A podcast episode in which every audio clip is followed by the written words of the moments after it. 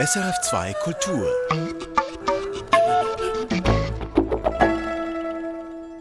Permanente Weiterbildung ist das Gebot der Stunde einerseits. Andererseits kriselt es in dieser Branche. Die Corona-Pandemie hat das ihre dazu beigetragen. Plötzlich war es nicht mehr möglich, persönlich an bestimmten Angeboten teilzunehmen. Nach Ende der Pandemie zeigt sich, das einmal verlorene Publikum, das kommt nicht in gleicher Zahl zurück. Und das gilt auch für Volkshochschulen. Was bedeutet das veränderte Publikumsverhalten und wie kann man darauf reagieren? Darum geht's heute im Kulturtalk Lebenslanges Lernen auf SRF2 Kultur. Zu Gast bei mir im Studio sind Katrin Kraus. Sie hat an der Universität Zürich den Lehrstuhl für Berufs- und Weiterbildung inne, sowie Pius Knüsel, Präsident des Verbands der Schweizer Volkshochschulen. Mein Name ist Alice Henkes. Ja, Frau Kraus, Herr Knüsel, als Einstiegsfrage an Sie beide möchte ich mal wissen, wann haben Sie denn das letzte Mal eine Weiterbildung besucht und was für eine? Hm, ich habe ganz klassisch zuletzt einen Volkshochschulkurs besucht, passend zum heutigen Thema, und da ging es um Handschrift, um die Kulturtechnik einer Handschrift. Ich mache es eher musikalisch und äh, körperbezogen. Ich habe meinen Tango-Unterricht wieder aufgenommen. Ah, ja, das ist auch interessant. Ja, da ja. braucht immer zwei dazu, das ist noch viel schöner. Ja, und da sieht man auch gleich so ein bisschen, also was für eine Bandbreite da auch da ist oder möglich ist, mhm. wenn wir über Weiterbildung sprechen. Ich möchte trotzdem erstmal zu etwas trockeneren Bereichen. Aus Deutschland waren zu Jahresbeginn sehr dramatische Zahlen zu hören. Die Anmeldungen für die Kurse an Volkshochschulen, die sind während der Corona-Pandemie um mehr als die Hälfte zurückgegangen. Wie sieht es in der Schweiz damit aus, Herr Knüsel? Wir hatten in der Schweiz das letzte Jahr auch noch sehr dramatische Zahlen, das muss man äh, zugeben. Gerade 50 Prozent Rückgang nicht, aber viele Volkshochschulen haben, würde ich mal sagen, etwa einen Drittel ihrer Einschreibungen oder ihrer Teilnehmer und Teilnehmerinnen verloren. Ist nicht überall gleich, es hängt auch sehr vom, vom Angebot ab. Viele mussten ja auch schließen äh, über bestimmte Zeiten kamen mit der Situation unter Corona und all den Restriktionen nicht wirklich zurecht.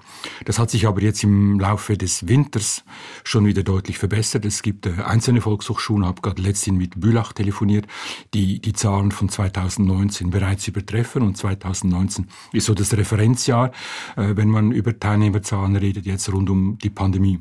Andere sind noch etwas hinterher. Ich würde sagen, so ein Minus von 10 Prozent ist sicher noch da.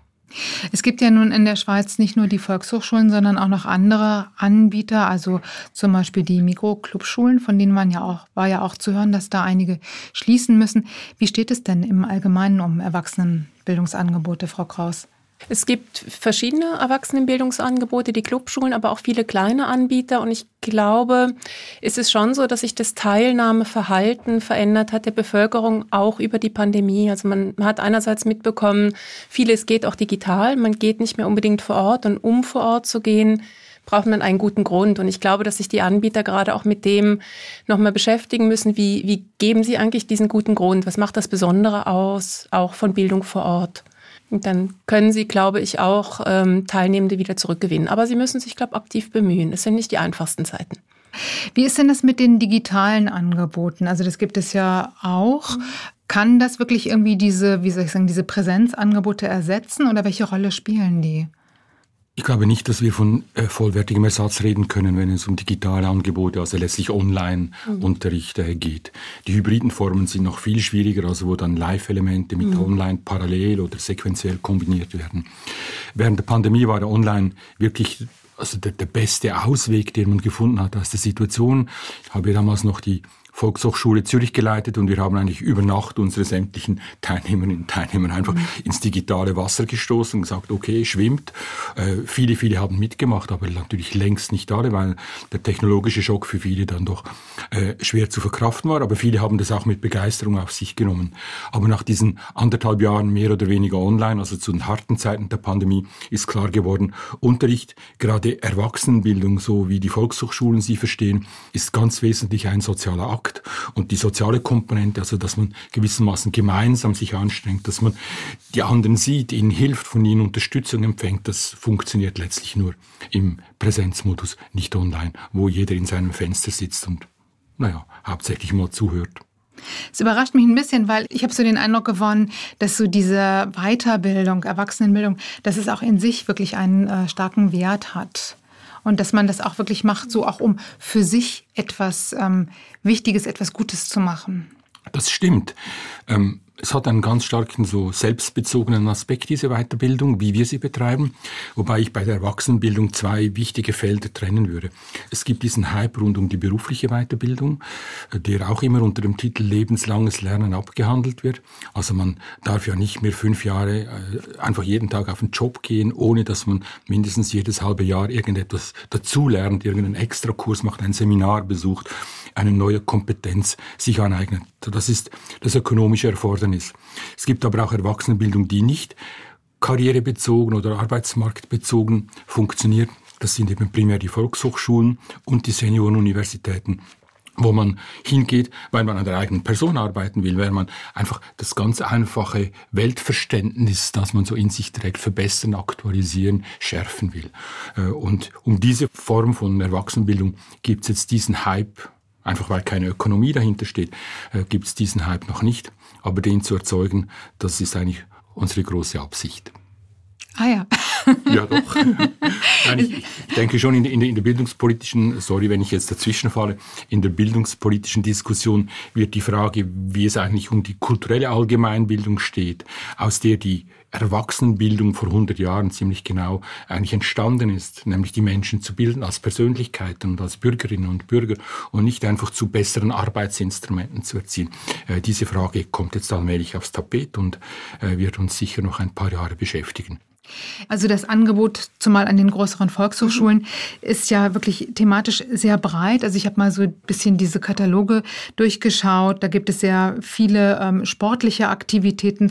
Es gibt Angebote aus der Wissenschaft, also Vorträge über die Geburt der Milchstraße oder zum Insektensterben. Mhm. Es gibt äh, Exkursionen zu Ausstellungen oder Sprachkurse. Und wenn wir jetzt über den Rückgang des Publikumsinteresse sprechen, sind da alle diese Angebote gleichermaßen betroffen oder gibt es da bestimmte Sparten, die ganz besonders betroffen sind? Es fällt mir gar nicht so einfach, darauf eine wirkliche zuverlässige Antwort zu geben, weil die Volkshochschulen enorm verschieden sind. Also ich kann jetzt nur verallgemeinern und ein bisschen dazu nehmen, was ich von den Kollegen äh, aus, von anderen Anbietern weiß. Also es gibt ein Feld, das enorm gelitten hat unter der Pandemie, das sind die Sprachen, Fremdsprachen. Die Entwicklung ist allerdings nicht neu. Der Sprachkursmarkt hat sich in den letzten, würde ich sagen, 10, 15 Jahren deutlich zurückgebildet. Das hat sicher mit der Dominanz des Englischen zu tun. Also man kommt eigentlich jetzt mit Englisch durch die Welt, oder? Also man muss weder Suaheli noch Chinesisch noch Arabisch lernen, weil irgendwo ist immer jemand, der Englisch spricht vor Ort. Und dann alle anderen Rückgänge sind wahrscheinlich eher zufällig und eher der Situation geschuldet, dass man das Angebot momentan nicht interessant fand oder dass die Dozenten nicht gerade meine Lieblingsdozenten waren oder was immer. Und es gibt vielleicht einen großen Gewinner in der ganzen Geschichte, ein Segment, das ist die Gesundheit. Also Volkshochschulen bieten nicht Sport im strengen Sinn, sondern Gymnastik, von Aquafit bis zu Yoga und all diese also körperbezogenen Erfahrungsgeschichten an. Und diese laufen im Moment extrem gut. Die Leute dürfen wieder raus man hat so das Gefühl, sie müssen jetzt zwei Jahre ähm, Sofa, äh, Überstunden müssen sie sich jetzt gewissermaßen abtrainieren und überhaupt sich ihrer selbst rein körperlich bewusst werden. Dazu verbunden auch mit den gewissermaßen Vorlesungen und Kursen zu allgemein abstrakteren Gesundheitsthemen. Dieses Segment erholt sich sehr gut. Ist das bei anderen Anbietern ähnlich, dass man sagen könnte, Körper top, Sprachen flop? Also ich kenne jetzt aus der Volkshochschule bei der Basel, wo ich auch im Stiftungsrat bin, das Angebot ein bisschen genauer.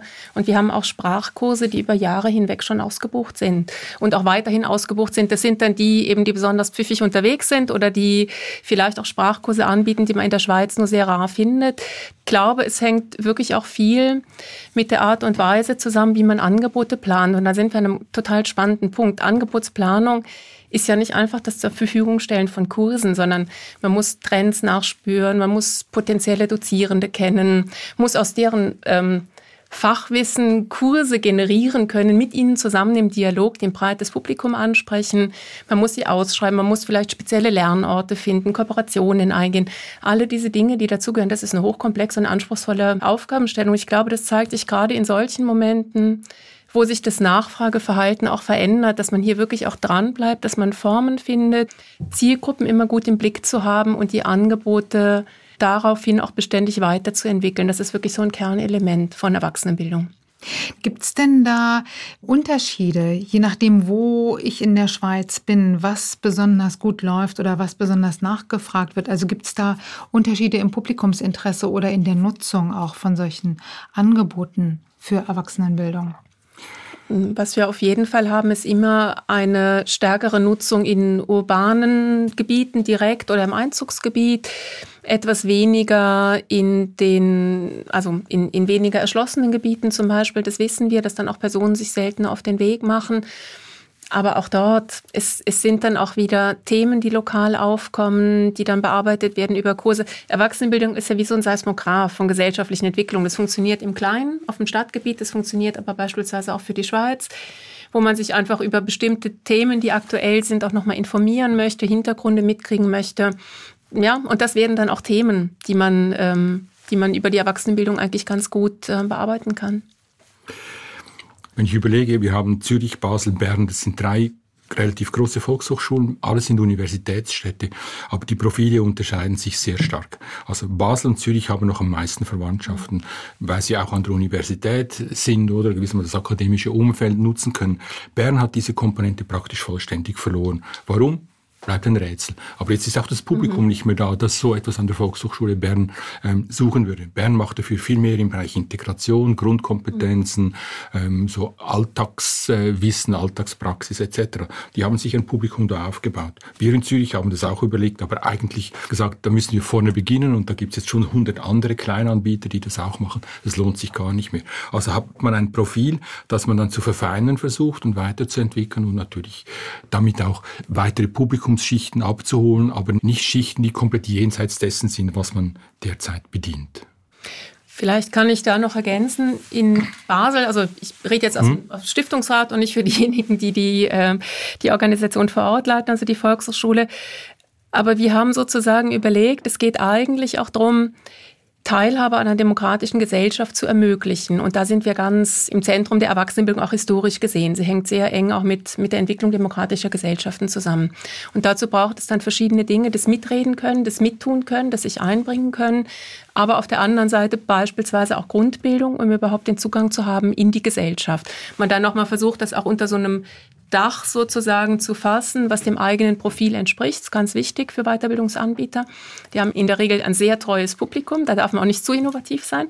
Immer so ein bisschen, muss immer schauen, dass man die Leute mitnimmt, wie lange bestimmte Anbieter über gedruckte Programme beispielsweise diskutiert haben. Eigentlich wäre es ein Zeichen der Zeit, darauf zu verzichten, dass man diese gedruckten Kataloge macht. Und auf der anderen Seite weiß man, dass es Personen hat, die über Jahrzehnte wissen, das kommt per Post, ich kann das mitnehmen, ich stecke das ein, ich blätter das durch und immer wieder austarieren, wie viel Veränderung ist auch möglich, ohne dass man so ein ganz treues Stammpublikum eigentlich auch verliert. Und das sind, glaube ich, wirklich Fragen, die sich alle Anbieter auch vor Ort stellen müssen und die man immer nur sehr spezifisch auch anschauen kann für den jeweiligen Anbieter. Sie hören den Kulturtalk zur Frage lebenslanges Lernen. Wie geht es Volkshochschulen und anderen Erwachsenenbildungsanbietern in der Schweiz? Meine Gäste sind Katrin Kraus. Sie hat an der Universität Zürich den Lehrstuhl für Berufs- und Weiterbildung inne und Pius Knösel, Präsident des Verbandes der Schweizer Volkshochschulen. Ich würde gerne mal auf die Wurzeln der Volkshochschulen zurückblicken. Die Volkshochschulen in der Schweiz, die sind vor über 100 Jahren entstanden. Welche Ziele, welche Beweggründe hatte man damals? Man wollte das Wissen teilen. Also es ging wirklich ganz stark um die Popularisierung von Wissen, Teilhabe zu ermöglichen und damit auch den gesellschaftlichen Zusammenhang zu stärken. Also sehen wir zum Beispiel bei Fritz Wartenweiler, einer so der Pioniere der Erwachsenenbildung in der Schweiz, wenn man schaut, was der, was der wollte, da ging es ganz stark um den gesellschaftlichen Zusammenhang. Damals der Generalstreik war gerade erst vorüber. Das war ähm, eine Zerreißprobe für die Schweizer Gesellschaft und hier auch noch mal etwas zu bieten, das über bestehende Gegensätze, die es in der Gesellschaft ja durchaus hat, hinweg. Ist ja auch eine Zeit, wo die soziale Frage beispielsweise sehr akut ist, sehr, sehr scharf auch auftritt etwas zu bieten, was also sowas wie, eine, wie einen gesellschaftlichen Zusammenhalt auch ermöglicht. Social Cohesion würde man dem heute sagen. Das ist ein Thema, das uns heute sehr umtreibt, sei das im Kontext von Migration, sei das im Kontext von ähm, auch ökonomischen Differenzen. Das ist ja kein Thema, was es heute nicht mehr gäbe. Und das ist eine starke Wurzel eigentlich der Erwachsenenbildung im Kontext von demokratischen Gesellschaften. Wissen teilen, Partizipation ermöglichen, gesellschaftlichen Zusammenhang eigentlich stärken. Es gibt meines Erachtens zwei unterschiedliche Stränge, die sich wirklich deutlich abgrenzen lassen. Das eine ist äh, ganz stark mit der sozialen Frage verknüpft, also Bildung der Arbeiterklasse, was man heute so als um auch noch Englisch zu reden, Empowerment bezeichnen würde. Also mehr Bewusstheit auch über die eigene Situation, die ökonomische Situation, die gesellschaftlichen Verhältnisse, die die Arbeiterklasse befähigen soll, sich eigentlich für ihre politischen und bürgerlichen Rechte äh, einzusetzen und ihren Status zu verbessern. Und auf der anderen Seite eigentlich das, was sich dann letztlich durchgesetzt hat, großflächig, in der Schweiz, in Deutschland etwas, auch etwas weniger, weil dort die Volkshochschulen stärker noch ins staatliche Bildungssystem eingebunden sind. Die Idee quasi einer kulturellen äh, Assimilation Integration, dass man sagt, also der Zusammenhalt, die Cohesion, dass man sagt, okay, wir teilen die, die, die Erkenntnisse, die uns jetzt eigentlich zur Verfügung stehen, dank des ausgebauten universitären äh, Systems, diese teilen wir und die Leute sollen daran teilhaben und dadurch auch wachere, fittere, initiativere Bürgerinnen und Bürger werden. Erwachsenenbildung ist eigentlich immer im Kontext von sozialen und politischen Bewegungen, sehen wir bei der Frauenbewegung ähnlich. Also das, äh, soziale Bewegungen sind immer auch Bildungsbewegungen die versuchen ihre Ziele zum einen über gesellschaftliche Bildung ähm, zu erreichen, also auch darüber aufzuklären, über die Lebenssituation von bestimmten Zielgruppen. Auf der anderen Seite Zielgruppen über Wissen auch zu befähigen, für sich selber einzutreten und für ihre eigenen Interessen einzutreten. Und was eben interessant ist, so um diese Gründungsphase der 1920er Jahre der Volkshochschulen, da kamen zwei Dinge zusammen. Es gab diese Traditionen. Das eine ähm, was Sie jetzt genannt haben, als Assimilierung sozusagen, das Setzen von einer Kultur, so, ähm, die zugänglich ist und auf der anderen Seite ähm, soziale politische Bewegungen. Und da kamen eben Dinge zusammen, weil man quasi auch gedacht hat, im Kontext von der sozialen Frage über Bildungsbewegung, jetzt von Seiten des Bürgertums ausgedacht, zu vermeiden, dass die Arbeiterschaft zum Sozialismus wandert. Also das war ja auch noch ein gesellschaftlicher Kontext. Da sind ja auch viele wohlfahrtsstaatliche Instrumente entstanden, die eigentlich auch versucht haben zu überlegen, wie kann man verschiedene Gruppen in die Gesellschaft integrieren. Und Bildung ist eben eine Möglichkeit davon. Genau, und es brauchte eine essentielle gewissermaßen ähm, strukturelle Voraussetzung. Das war die Reduktion der Arbeitszeit von damals etwa von 60 auf 48 mhm. Wochenstunden. Ohne das wäre eigentlich den Individuen die Zeit gar nicht zur Verfügung gestanden, die dieses neue, so gewünschte Engagement erforderte. Und ich meine, es hat ja also neben dieser Reduktion der Arbeitsstunden, es hat ja wirklich noch etliche Veränderungen gegeben, also auf dem mhm. Arbeitsmarkt, auf dem Bildungsmarkt. Wie haben sich diese Veränderungen auf die Volkshochschulen und auf, das, auf die Erwachsenenbildungsprogramme ausgewirkt? Erwachsenenbildung ist immer ein Seismograph von gesellschaftlichen Themen und gesellschaftlichen Entwicklungen. Das sieht man in ganz vielen Bereichen. Das sieht man in den Themen, die angeboten werden in den Kursen. Sie haben das am Anfang angesprochen. Nach Corona steigt das Interesse für Gesundheitsangebote. Das sind genau solche Bewegungen, die man in der, in der sogenannten Programmforschung auch immer schön rekonstruieren kann. Man sieht dort zum Beispiel auch, dass Bildungsangebote immer kürzer werden. Also so diese Kurzfristigkeit, sich nicht mehr auf mehrere Wochen verpflichten, jeden Abend irgendwo zu sein. Auch solche Trends kann man nachzeichnen. Also nicht nur auf der Themenebene, sondern auch auf der Ebene, wie Dinge angeboten werden. Die großen Entwicklungsstufen die die Erwachsenenbildung verändert haben, soweit ich es sehe, war A, die Liberalisierung des Bildungsmarktes, also zum Beispiel die Entstehung der Clubschule 1943, das erste große Konkurrent, der sich plötzlich dann noch mit einem Konzern im Rücken, der auch die Mittel zur Verfügung stellen kann. Dann kam das Fernsehen, ein enormer Einfluss auf die Erwachsenenbildung.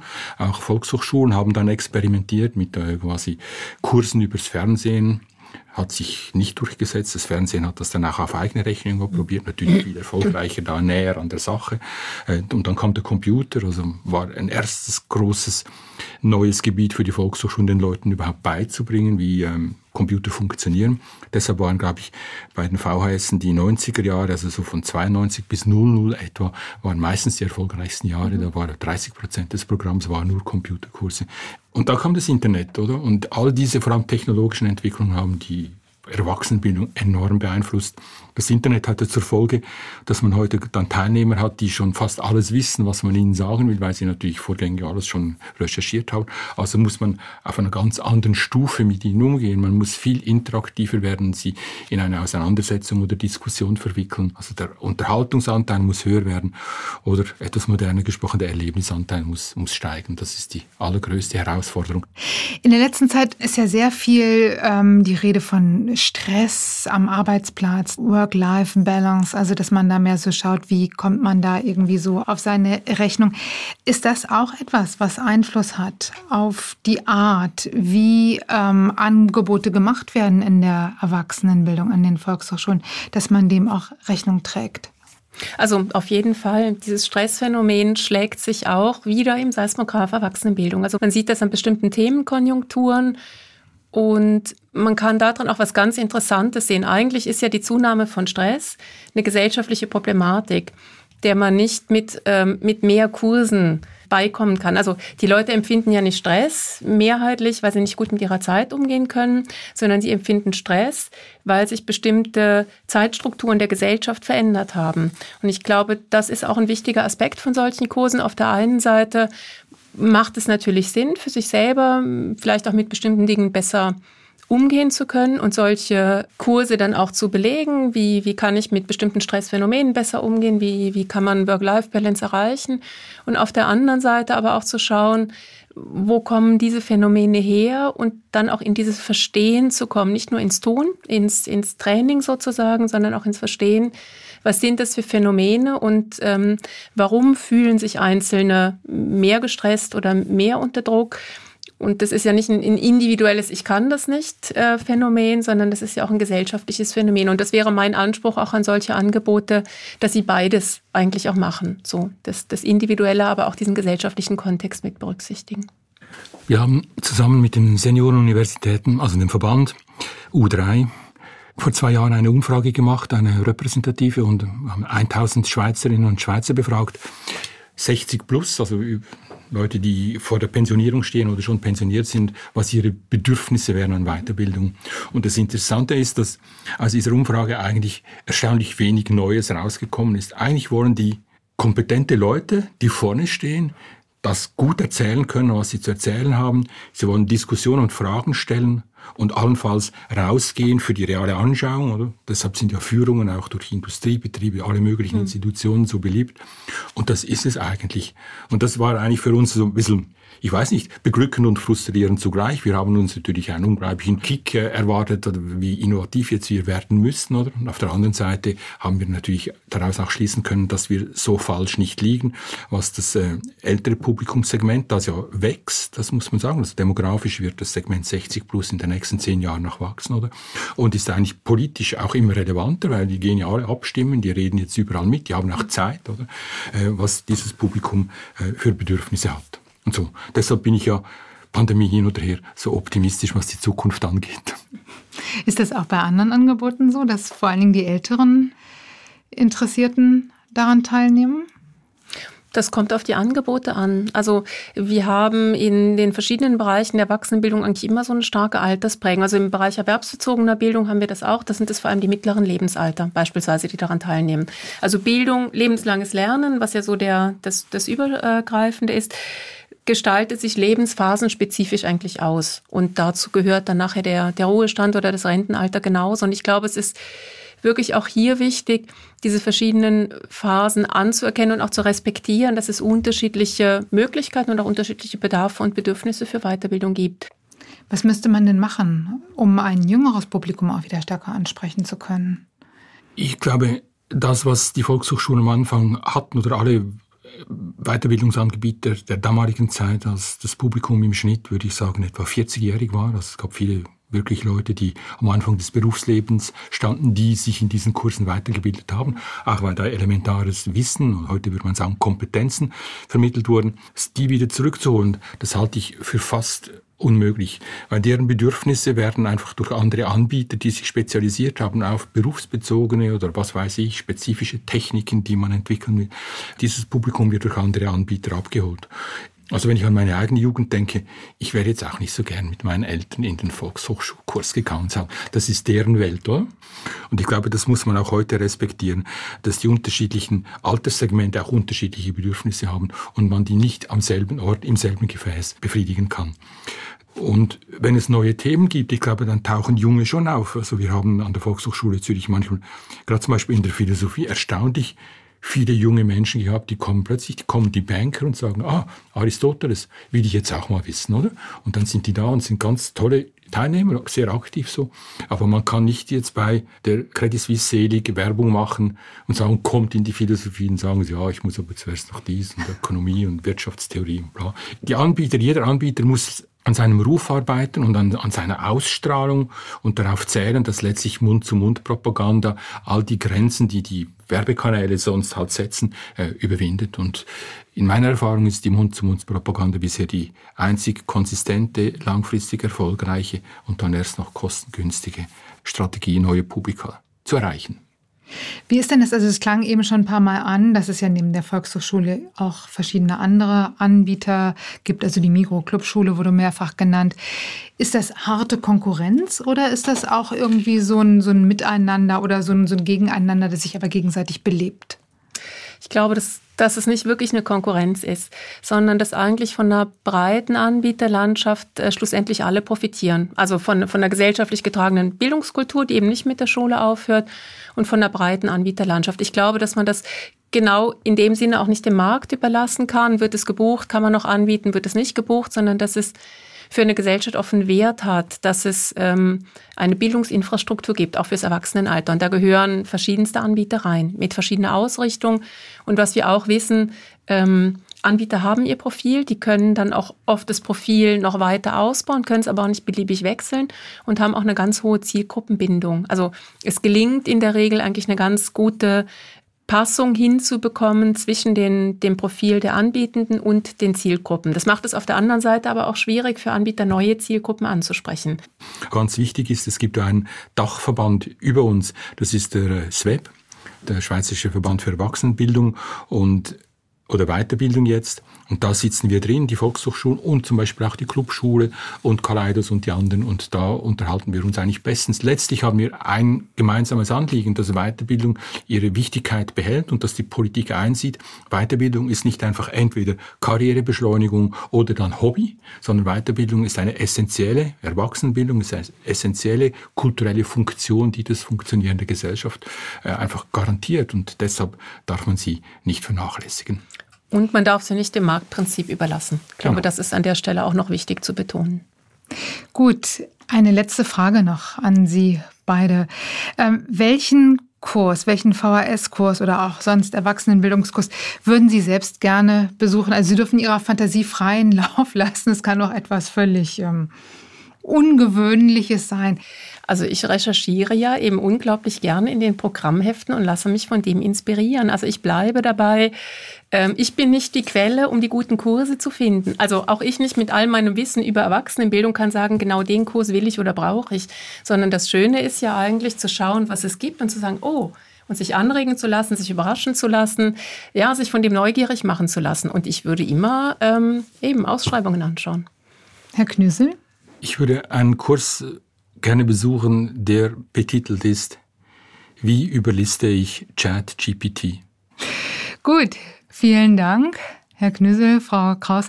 Das war der Kulturtalk auf SRF2 Kultur zum Thema lebenslanges Lernen. Wie geht es Volkshochschulen und anderen Erwachsenenbildungsangeboten in der Schweiz? Meine Gäste waren Katrin Kraus, die Leiterin des Lehrstuhls für Berufs- und Weiterbildung an der Universität Zürich und Pius Knüssel, Präsident des Verbandes der Schweizer Volkshochschulen. Mein Name ist Alice Henkes und an der Technik war Michael Studer.